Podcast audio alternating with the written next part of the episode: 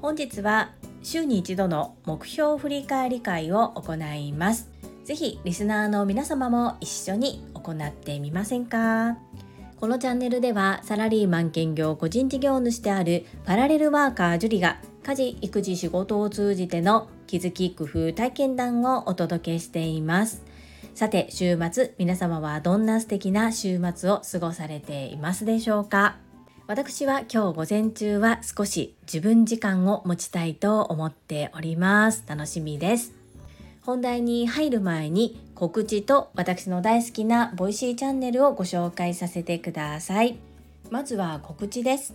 7月29日土曜日兵庫県西宮市勤労会館大ホールにて株式会社新規開拓代表取締役社長朝倉千恵子先生の講演会が開催されます。会場13時開演が14時16時終了予定となっております。一般参加費用が3000円。後日のご案内で VIP 席もご準備しております。いよいよお申し込みサイトが来週オープンいたします。またご連絡させていただきますので、ぜひこの日時開けておいていただきたいです。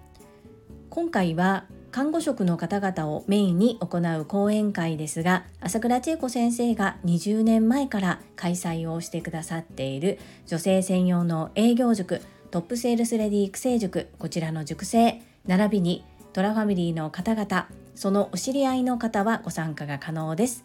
もしこの配信を聞いてくださっている方の中でどちらのコミュニティにも参加してないよっていう方興味ある方私までご連絡くださいませ。ご紹介させていただきます。主催は有限会社ラゴマジョーレピース訪問看護ステーション代表取締役社長青山由美さんです。青山由美さんは女性専用の営業塾トップセールスレディ育成塾オンライン版の第6期第8期の卒業生でいらっしゃいます。私は第7期の卒業生ということで全力で応援してまいります。どうぞよろしくお願いいたします。別件で7月20日木曜日、スタンド FM のさなえチャンネルのさなえさん主催で朝倉千恵子先生とナイトセミナーが静岡県静岡市で開催されます。こちらの詳細コミュニティの方に貼らせていただきましたので、ご興味ある方、ぜひコミュニティの方にアクセスしていただいて詳細をご覧いただければと思います。どうぞよろしくお願いいたします。そんな7月に塾生が主催をする講演会が目白押しの朝倉千恵子先生は Voicy のパーソナリティでいらっしゃいます。平日月曜日から金曜日のお昼11時30分から毎回配信を行ってくださっています。昨日は土曜日でしたので配信のない日ということで過去回から私の好きな回をご紹介させていただきます。2021年8月26日配信。タイトル一生懸命だと知恵が出る本気でことに当たろうです。この配信では朝倉千恵子先生が札幌支店に応援に行かれた時にお客様から聞いたという言葉をご紹介してくださりその前後に実際にどんな応援の状況だったのかという実体験を交えての営業の醍醐味を語ってくださっています。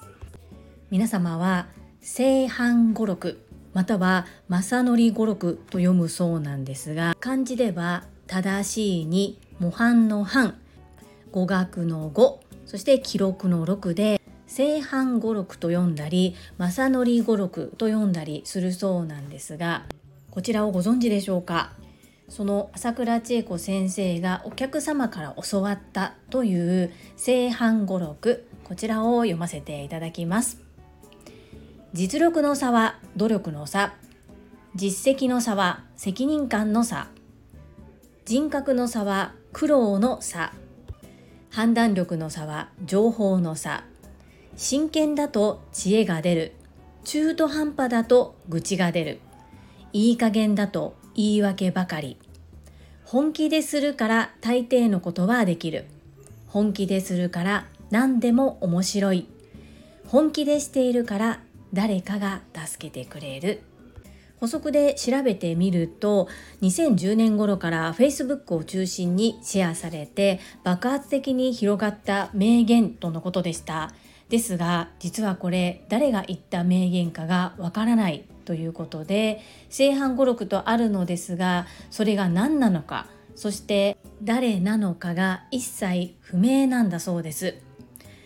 今まで多くの方が調べたそうなんですけれども結局何もわからないミステリーだそうです。ですが武田信玄さんの名言が元になったのではないかというふうに言われてるそうでその武田信玄さんの名言っていうのが一生懸命だと知恵が出る中途半端だと愚痴が出るいい加減だと言い訳が出るだそうです。これに少し前後足されている感じなんですけれどもとっても素敵な正反語録正則語録こちらをご紹介させていただきました。この言葉をお客様から聞かれた時の朝倉千恵子先生の体験談経験談っていうのもものすごくパワーをいただけて何かことに当たる時の姿勢態度の模範だなというふうに感じております。概要欄にリンクを貼りますのでぜひ合わせてお聞きくださいませ。どうぞよろしくお願いいたします。そんなこんなで1週間の目標振り返りを行います。YouTube 講演家鴨頭義人さんが調べてくださったデータによると念頭に立てた目標を達成する方19%未達成の方37%トータルすると56%になる。ということは残り44%の方が忘れてしまっている。せっかく念頭に立てているのに1年を通じて44%の方が目標すら忘れてしまっている。これはもったいないなということで週に一度振り返って進捗を見てみようということで真似をさせていただいております。私の場合は3つ。健康学び個人の活動に分けてアウトプットをしております。まず1つ目の健康です。1、1日1分ヨガを行う。丸。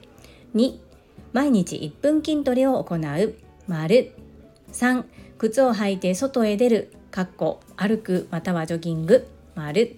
4歯のメンテを行う丸。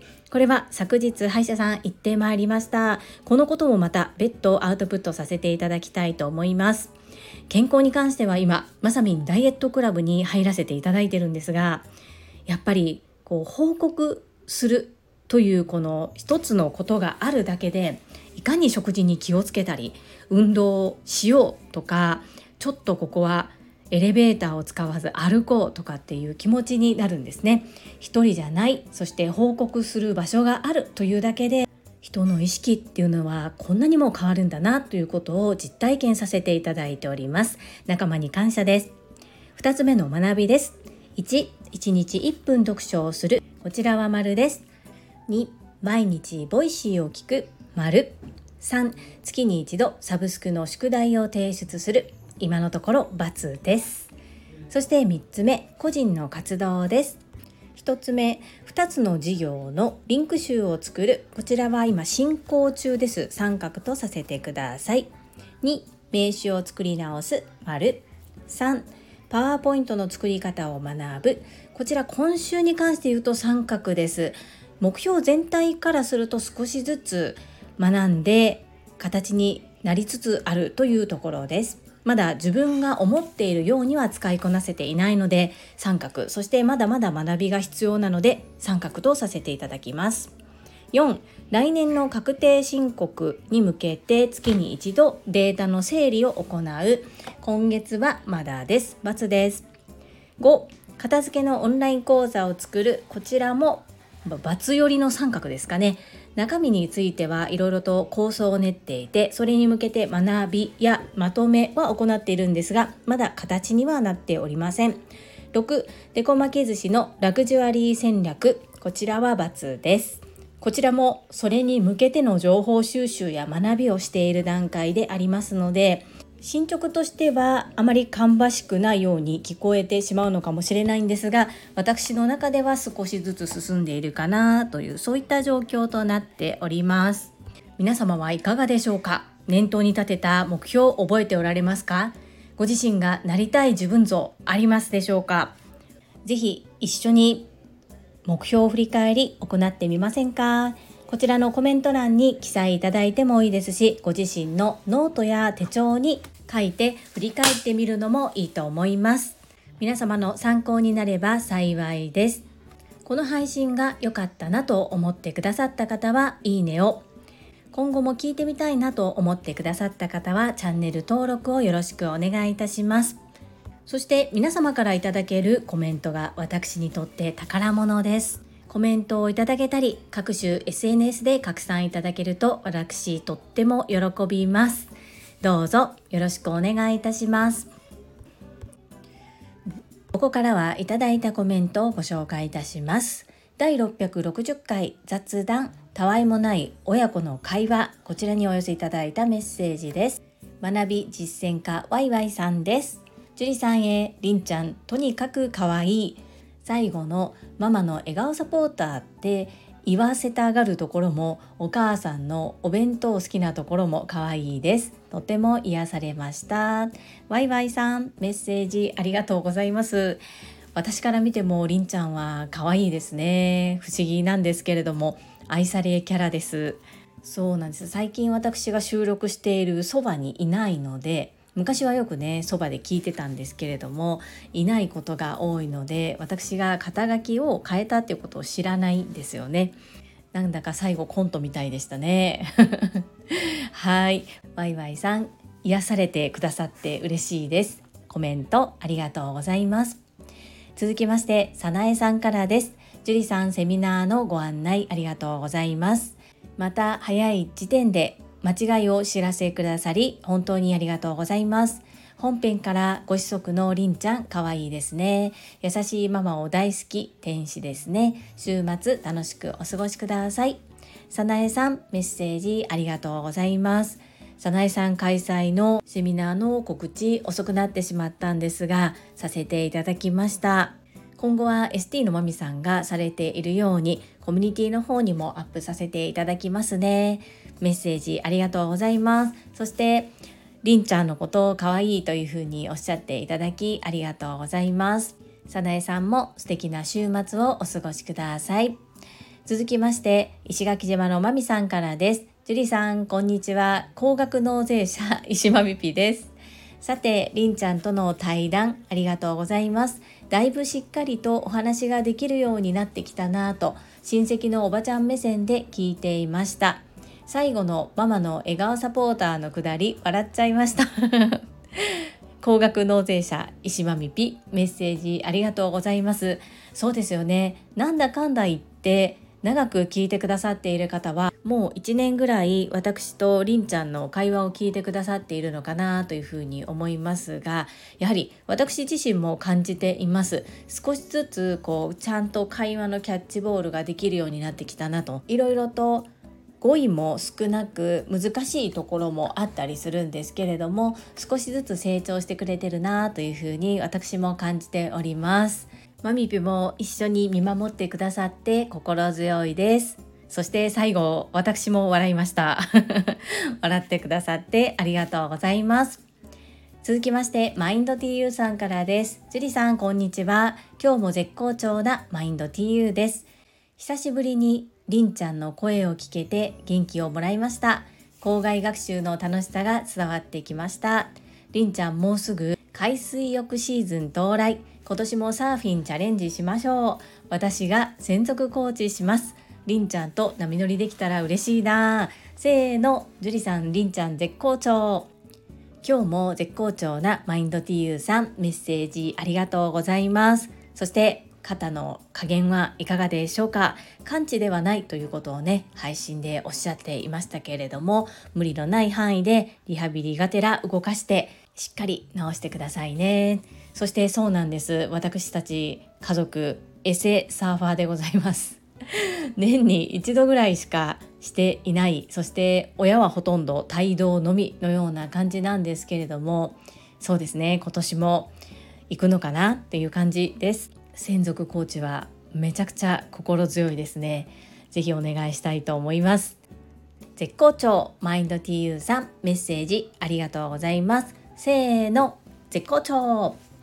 続きまして福田秀夫さんからです。会員番号17福田秀夫です。久しぶりにりんちゃんの声を聞くことができました。元気はつらつで思わずこちらも笑顔になります。風呂上がりのりんちゃんのサムネもセクシーです。りんちゃんこれからも声を聞かせてくださいね。以上です。アンニョン。福田秀夫さんメッセージありがとうございます。いつもこうやってリスナーの皆様から温かく見守っていただけていること本当に感謝します。そして不思議なんですけれどもりんちゃんの声はなぜか落ち込んでいる時とかこちらも元気になるんですよね。はい。お風呂上がりのりんちゃんは最高にセクシーでした。たまにまた声を聞いてやってください。福田秀夫さんメッセージありがとうございます。アンニョン。最後に高尾さんからです。樹里さんりんちゃんこんにちは。楽しい校外学習だったことが伝わってきました。いつもと同じ教室じゃない場所での勉強は私も大好きでした。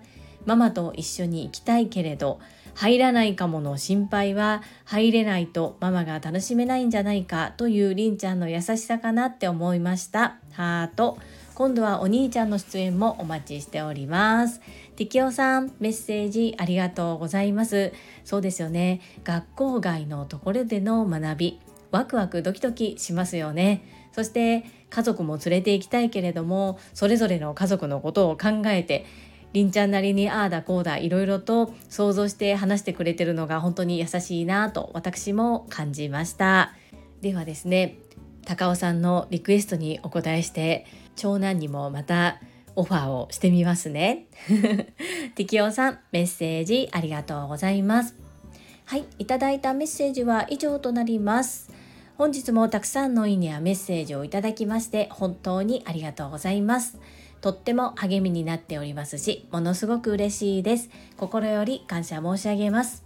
最後に2つお知らせをさせてください。1つ目、タレントのエンタメ忍者みやゆうさんの公式 YouTube チャンネルにて、私の主催するお料理教室、ジェリービーンズキッチンのオンラインレッスンの模様が公開されております。動画は約10分程度で事業紹介、自己紹介もご覧いただける内容となっております。概要欄にリンクを貼らせていただきますので、ぜひご覧くださいませ。2つ目、100人チャレンジャー in 宝塚という YouTube チャンネルにて42人目でご紹介をいただきました。こちらは私がなぜパラレルワーカーという働き方をしているのかということがわかる約7分程度の動画となっております。こちらも概要欄にリンクを貼っておりますので、合わせてご覧いただけると嬉しいです。どうぞよろしくお願いいたします。それではまた明日お会いしましょう。素敵な週末をお過ごしください。スマイルクリエイター、ジュリでした。